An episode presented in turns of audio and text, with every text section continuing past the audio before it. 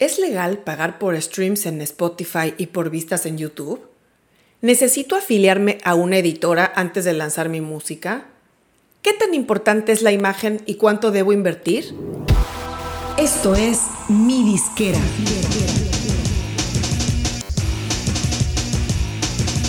Mi Disquera, donde tu música es tu negocio. Bienvenido a otro viernes de preguntas y respuestas en Mi Disquera. Vamos a empezar con la primera pregunta de hoy. ¿Es legal pagar por streams de Spotify y por vistas en YouTube? No es ningún secreto para nadie que abundan y que cada día surgen más servicios y gente que ofrecen darte cierto número de streams o reproducciones en Spotify y vistas en YouTube. Se ofrecen tan abiertamente esos servicios y algunos de ellos se ven tan bien armados en sus websites que costaría trabajo creer que son ilegales, sin embargo, lo son. Cuando plataformas como Spotify y YouTube alcanzan esas dimensiones y se convierten en una posibilidad real de explotar hasta el cielo a un artista, toda la gente involucrada en el negocio, inclusive el mismo artista, buscarán mil y un modos de darle la vuelta al sistema para lograr el mayor número posible de reproducciones, aunque eso a veces signifique recurrir a métodos experimentales o hacerse de la vista gorda en lo que a las reglas se refiere. Spotify y YouTube, así como la mayoría de las plataformas de streaming, tienen términos de uso muy claros. Estipulan que cualquier uso, básicamente reproducciones o vistas, que sea producto de incentivos, le hace gente pagada por escuchar la música o ver los videos, o de tráfico artificial, le hace bots o robots que simulen el usuario normal, que vayan encaminados a manipular las métricas está totalmente prohibido.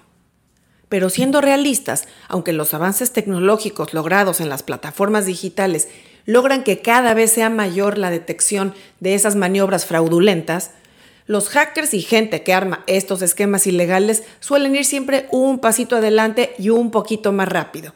Entonces, pues solamente un porcentaje de ellos se va a detectar. Y cuando esto sucede, el artista es penalizado, se le descuentan views, reproducciones, seguidores o suscriptores. Y si reincide, corre el riesgo de tener su contenido bloqueado.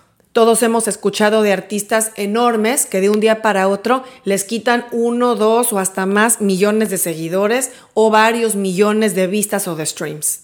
Una manera muy fácil de detectar qué servicios son legales y cuáles no es esta. Si ellos ofrecen un cierto número de reproducciones o vistas en X tiempo, por ejemplo, 3.000 streams de 13 a 12 horas. O que te vendan que agregan tu canción a X número de playlist con tal número de seguidores. Esos suelen ser esquemas oscuros.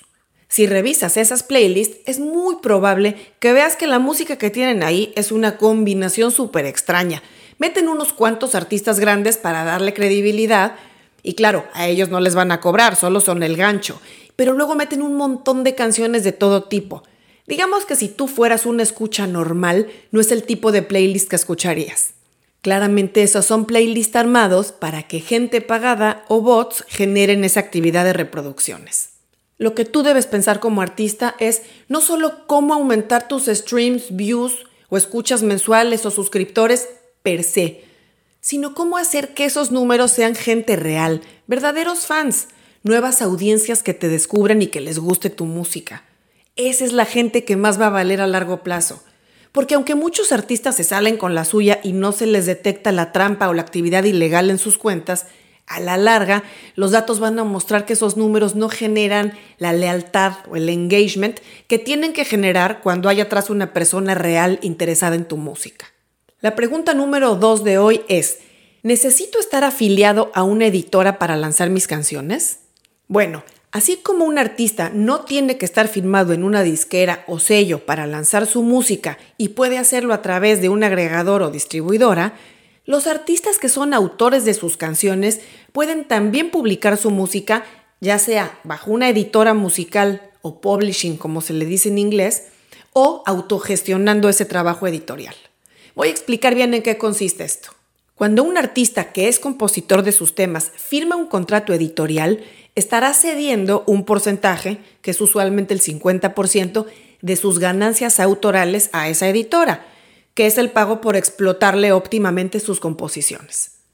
Cuando un artista se autopublica o se hace self-publishing, es el dueño de todos sus derechos autorales, propiedad intelectual y créditos. Va a recibir las regalías completas, pero a cambio hay una labor administrativa que debe de hacer. El peligro de que un artista lance su música sin contrato editorial, pero que tampoco tenga bien manejado el tema de la autopublicación, es que estará dejando de recibir ingresos que le corresponden, ya que no va a estar registrado en las entidades necesarias y va a desconocer qué labor administrativa regular debe hacer. Además, no va a tener quien promueva sus composiciones, que eventualmente podrían grabar otros artistas. No hay una respuesta que funcione para todos, como siempre, va a depender de cada caso particular. Mi consejo para los artistas independientes es que si logran entablar un buen diálogo con una editora, ya sea de las grandes o multinacionales, o con alguna editora local independiente, Pueden probar con un contrato corto o de repertorio limitado inicialmente, si esto es posible. Sobre todo si hay una buena oferta de promoción de tu repertorio, de apoyo creativo, artístico e incluso de contar con sus instalaciones como un estudio o eventos de networking con otros compositores o artistas. Esas empresas incluyen este tipo de beneficios y valen mucho la pena. También incluso promueven tu música para sincronizaciones, etc. La editora le va a manejar al artista toda esta parte administrativa que es difícil hacerla por cuenta propia y además los recursos que te acabo de mencionar que también son valiosos. Sin embargo, si no tienes aún contacto con editoras y ya quieres comenzar a lanzar tu música, pues no hay por qué detenerse tampoco. En principio, lo único que necesitas para autopublicarte es registrar tus composiciones en la sociedad autoral o de gestión colectiva o su equivalente según el país donde vivas. Generalmente van a tener convenio con muchísimos países, al menos con los más relevantes para ti, y podrán representar tu repertorio a nivel internacional. Los procedimientos y tipos de servicio que ofrecen varían de una a otra. Además hay países que solo tienen una entidad o una asociación, lo cual simplifica porque tampoco tienes más que elegir. Por ejemplo, en el caso de México es la SACUM, S-A-C-M. En Argentina está SADAIC, en España está la SGAE, en Chile es la SCD, pero en Colombia, por ejemplo, hay dos, está SAICO y está ASIMPRO. En Estados Unidos hay más, está ASCAP, está BMI o BMI, está CESAC. Además está Sound Exchange para Estados Unidos que maneja únicamente la parte correspondiente a ejecución pública. En fin, es un tema largo y profundo y distinto país a país. En otros programas vamos a ir entrando en más detalles de esto. En conclusión a este punto, no lances tu música sin tenerla registrada, ya sea con una editora o haciendo tú mismo la autopublicación, afiliándote a la entidad correspondiente de tu país. De otro modo, estarás dejando dinero en la mesa y no tendrás quien vele por tus derechos autorales ni en tu país ni en el extranjero. Y pregunta número 3 de hoy, ¿qué tan importante es la imagen? ¿Cuánto debo invertir? En esta época en la que el ingrediente visual pesa tanto, incluso yo diría que más que antes, porque los artistas están ahora más expuestos más tiempo a través de las redes sociales y demás, la imagen es un tema primordial que cuidar. Y con esto no me refiero a que tengas que invertir cantidades locas en vestuario, maquillaje, pelo, estilismo. Se puede desarrollar y cultivar una imagen atractiva y de impacto sin tener que romper la alcancía. Te voy a dar algunos tips que aplican a cualquier presupuesto. Da prioridad al pelo y a la ropa. Y si eres mujer, al maquillaje también. No se necesita ir con el peluquero más caro de la ciudad ni contratar al maquillista cada vez que te vas a tomar una foto. Lo que necesitas es aprender tú mismo a arreglarte o tú misma de la manera más eficiente y económica. No te compliques la vida haciéndote estilos que no podrás replicar tú mismo cuando sea necesario. Aprende a peinarte, Cómprate buenos productos para el pelo, invierte en alguna secadora o lo que necesites para arreglártelo. Si vas por lo simple, mucho mejor. Recuerda que los estilos que más se enganchan con la gente son los que ellos mismos pueden replicar. Por ejemplo, tienes artistas como Billie Eilish. Posiblemente pensarás que no se hace nada antes de salir de su casa, como si se acabara de levantar. Pero al menos eso parece, no es así. Generalmente cuidan hasta el más mínimo detalle, aunque pareciera que no. Aún lo que parece lo menos producido tiene su chiste. No dejes las cosas al azar. Por ejemplo, no es lo mismo una t-shirt o camiseta que parezca vieja, desgastada, decolorada, a una t-shirt con una mancha de smoothie o del jugo que te tomaste en la mañana. Hasta el pelo, que parece de recién salido de la cama, hay que sabérselo hacer. Invierte en ropa buena que puedas combinar de distintas maneras para que parezcan diferentes atuendos cuando en realidad estás combinando piezas distintas. Ya irás encontrando qué colores y qué tipo de prendas te sientan mejor. Lo importante es que te sientas cómodo, que te sientas tú mismo. Nunca vayas a usar ropa con la que no te sientes cómodo o que no van con tu personalidad.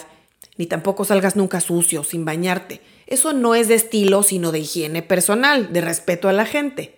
Si un día tienes oportunidad de que te peine, te maquillo, te vista un profesional, pídele algunos consejitos que puedas aplicar después. Si alguna vez tienes un evento importante y no tienes presupuesto para maquillarte o para arreglarte, piensa si no tienes una amiga o amigo que sea buenísimo arreglándose o combinándose la ropa o inventando prendas, aunque no lo haga de manera profesional, y pídele el favor. Incluso te cuento una anécdota chistosa de una artista con la que me tocó trabajar hace varios años, que no tenía cómo pagar el maquillaje profesional para un evento importante que tenía, y como estábamos en Miami y no en su país y nadie casi la conocía, no dudó en irse al centro comercial y sentarse en uno de esos stands donde hacen demostraciones de maquillaje para que la arreglaran. Y lo resolvió perfecto. Lo importante de la imagen es que debe acentuar la seguridad que proyectas, tu personalidad, tu estilo. De nada vale el mejor vestuario o el estilismo más sofisticado si el artista no proyecta absolutamente nada. Y con esto terminamos el programa de hoy. Espero que te haya servido y que te haya gustado. Hasta pronto.